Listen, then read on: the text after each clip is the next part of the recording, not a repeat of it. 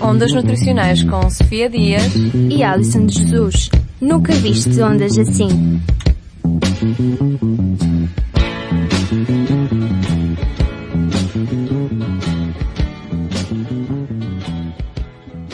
No programa deste mês vamos falar sobre a doença celíaca. A doença celíaca é uma doença crónica que ocorre pela intolerância ao glúten, tem tendência a aparecer em indivíduos com predisposição genética e ocorre predominantemente na raça branca e indivíduos do sexo feminino.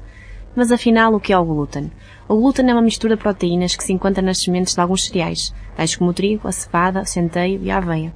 Quando as pessoas com doença celíaca ingerem alimentos com glúten, mesmo que sejam em pequenas quantidades, o indivíduo pode sofrer consequências. O sistema imunológico danifica as próprias vilosidades do intestino delgado, que são as principais responsáveis pela absorção dos nutrientes dos alimentos. Isto é, como estas vilosidades ficam danificadas, a absorção é muito menor, o que poderá resultar em perda de peso.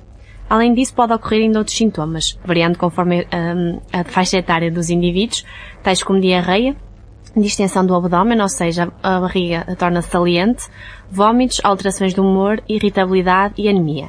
Daí necessidade da doença ser tratada imediato, desde diagnosticada, e este diagnóstico deve ser completado com uma biópsia intestinal. Infelizmente, como não se, não se conhecem realmente as causas desta doença, não há uma forma clara de evitar o seu aparecimento.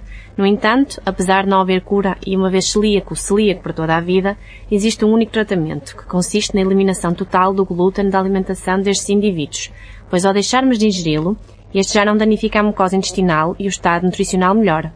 Deste modo podemos estar a evitar complicações, tais como anemia, osteoporose e ainda cancro. Contudo, se houver reintrodução deste, as inflamações regressam e os sintomas reaparecem. Para ajudar as pessoas a perceberem quais alimentos que não podem ingerir, pois muitas vezes pode ocorrer contaminação cruzada, ou seja, alimentos com glúten ao contactarem com alimentos sem este, podem contaminar-se e serem impróprios para consumo pelos celíacos.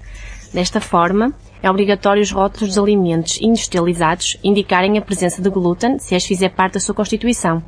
Por isso, ler o rótulo é essencial. Mas não pense que este tratamento se tornará um grande problema, pois já existem diversos produtos no mercado isentos de glúten, o que torna a alimentação dos celíacos de certa forma idêntica àqueles que não possuem esta doença.